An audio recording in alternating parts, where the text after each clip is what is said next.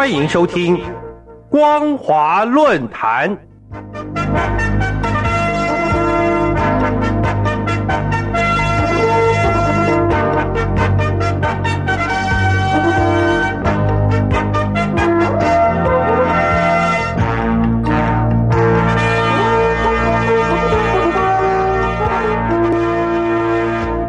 各位听众朋友好，欢迎收听今天的光华论坛，我是老谷。今天我们所要讨论的题目是文攻武赫只会徒增两岸裂痕。最近广州爆发 Delta 变种病毒，再现新冠肺炎的疫情危机。为了避免疫情升温，尽管相关单位已经紧急采取普筛以及各项的管制措施，但还是让大陆许多民众人心惶惶。生怕广州只是冰山一角，可见新冠肺炎的疫情已经是二十一世纪的黑死病，需要全世界的人类齐心团结抗疫，才能够早日扑灭疫情带来的危害。但遗憾的是，正当全球笼罩在新冠肺炎疫情的威胁阴霾下，中共军机依然故我，不时越过台海中线，侵扰台湾西南空域，尤其在今年六月十五号这一天内。出动包含运八反潜机、轰六机、运八远干机、空警五百机、歼十六机、歼十一机等各型的军机扰台，竟然达到二十八架次之多，写下历来之最的新纪录之外，也不时的发布假讯息或是语调强烈的话语，意图影响台湾的民心。这种举措作为，只会徒增两岸人民情感裂痕。无助两岸关系的修补以及回温，就连美国以及 G7 工业国都看不下去，强烈呼吁中共不应该一意孤行，使台海成为冲突引爆战争的热区。今年七大工业国在英格兰康罗瓦郡举行的 G7 高峰会，美国总统拜登、加拿大总理杜鲁道、英国首相强森、德国总理默克尔、法国总统马克宏。日本首相菅义伟以及意大利总理德拉韦在六月十三号的领袖高峰会达成一致的共识后，宣布签署卡比湾斯宣言，承诺将会动用所有资源，用各种手段防治，确保像新冠肺炎一样的大流行疾病不再重演，并且增加气候融资捐款，帮助较穷困的国家减少碳排放以及适应全球暖化的影响。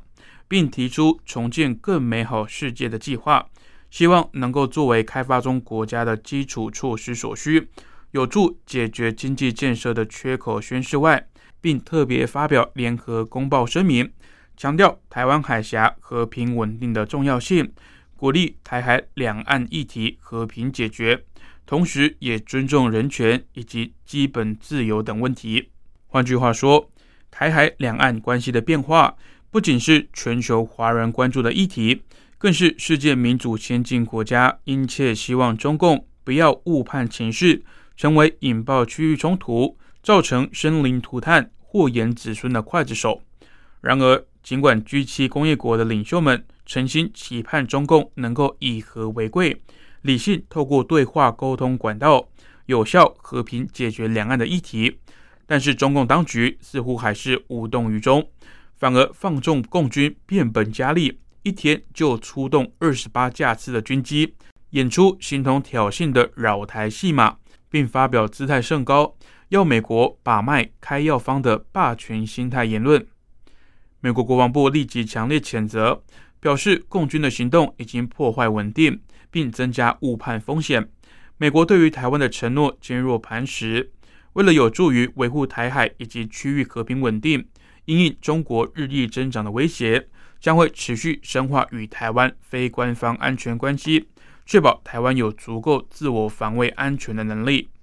事实上，中共军机频频扰台，意图消耗台湾战力，逼迫台湾接受“一国两制”的举动，反而也是耗损、伤己伤身的不智行为。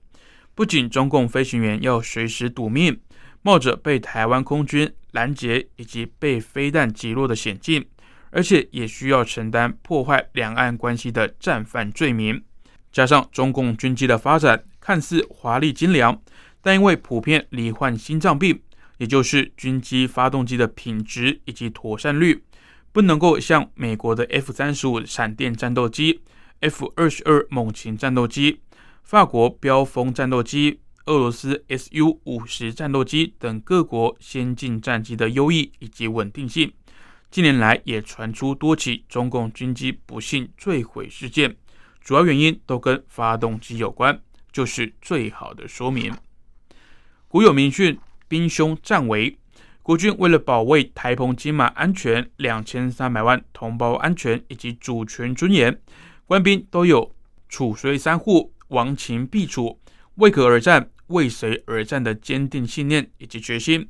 但为了避免不必要的擦枪走火，国防部严格规范第一级的权限。虽然大陆鹰派官媒《环球时报》也立马回应，呼吁共军不开第一枪。但是从今年春节到六月十六号黄埔军校创校九十七周年校庆为止，中共军机越界遭到台湾空军驱离已经超过三百七十四架次，特别是近来攻击动作越来越过分，国军基于守土有责，当然不能够示弱，双方的口气自然就会越来越差，第一线擦枪走火，引爆两岸战争的几率也就大增，不能够等闲视之。诚如蔡英文总统所言，病毒无国界。此时此刻，正是地球村的每位成员更当齐心为防治疫情蔓延尽心尽力的重要时刻。因此，蔡总统也特别施出诚意，主动递出感染枝，由衷期望中共当局在疫情过后，在对等尊严的原则下，能够恢复两岸沟通对话以及正常交流。但军机如果还是继续的扰台，只会徒增台湾民众的反感，根本无助于两岸关系的恢复发展。行政院长苏贞昌也认为，中共军机不但扰台，实在是浪费国力，也没有必要。中国应该要用更多的力量在照顾人民上。总而言之，中共对台文攻武吓，是造成台海紧张情势的恐怖阴影。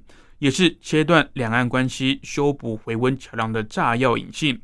中共当局应该展现大国崛起的格局气度，放下偏见，真正能以善意以及诚意拿出关键钥匙，透过对话沟通的方式，消除两岸的误解以及歧见，早日使两岸关系恢复以往，才是两岸人民之福，天下苍生之幸。以上就是今天光华论坛的内容。我们所讨论的题目是“文攻武赫只会徒增两岸裂痕”。感谢你的收听，我是老谷。哎，你在写什么啊？我难得看你这么认真呢。哎呦，你先不要吵我啦！我要参加征文活动啦，刚刚好不容易有灵感了，要赶快把它写下来。征文活动？什么样的征文活动啊？嗯，你不知道吗？就是王琦的节目，除了音乐之外，正在举办的听友征文活动，越听越有感。哦，这个我知道，我知道。但是说真的，我对音乐真的一窍不通哎，可能没办法写出什么所以然来。哦，拜托，又不是只有音乐可以写。你没有仔细听王琦的节目吗？既然是除了音乐之外，就表示还有很多内容啊。你可以写美中台的国际情势观察、两岸关系等等，这些都是节目中有提到的哦。是哦，原来这些也都可以写哦。那我还蛮多想法的。嗯，那你打算要写什么啊？我啊。我是选跟音乐有关的啦，我很认同王琦所说的，政治就是生活，生活就是音乐。而且台湾有好多地下乐团，他们自己创作的音乐都让人听得非常有感哦。所以如果你对这一类的主题有想法的话，也可以投稿这个内容啊。哦，听起来很不错呢。我现在有很多灵感了，那不吵你，我也要赶快去动笔，拜喽。哎，那你知道怎么投稿吗？这还要你教吗？纸本邮件寄到北门邮政一七零零号信箱。北门邮政一七零零号信箱，或是电子邮件寄到 lily 三二九 at ms 四五点 highnet 点 net，l i l i 三二九 at ms 四五点 h i n e t 点 n e t 就可以啦。哎，那要记得在七月三十一号以前寄出哦。